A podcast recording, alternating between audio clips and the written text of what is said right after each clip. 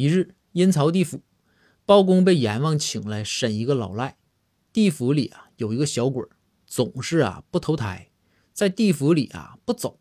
了解这个情况之后呢，包公就在阎王殿开审了，问道：“哎，那个我也不知道你叫啥名啊，就小谁啊？你怎么总是赖着不投胎呢？”这小鬼就回道：“大人，我也没赖着不投胎呀。每次啊，这个争夺投胎资格的时候，我都参与，但就是总输啊。”包公就又问：“那我来问你啊，你为什么总输呢？”小鬼就回道：“大人，您有所不知，我们阴界呀，为了简化投胎流程，就争夺这个投胎权这一步啊，也不评估了。”就这种繁琐的都去掉了，就是直接石头剪刀布，啊，输了的就不能投胎了。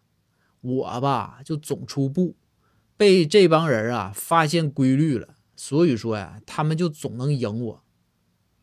包公怒道：“大胆！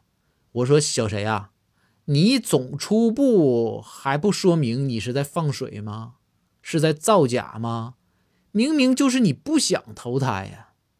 这看见包公发火了，这小鬼啊都吓哭了，哭着说道：“大人，谁不想投胎呀？哪都比这阴间呢好几百倍呀！小人总出步啊，那是想投胎成人呐！”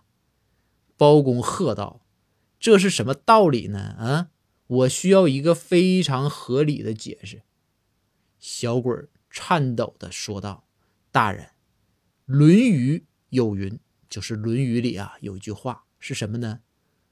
不成功，便成仁。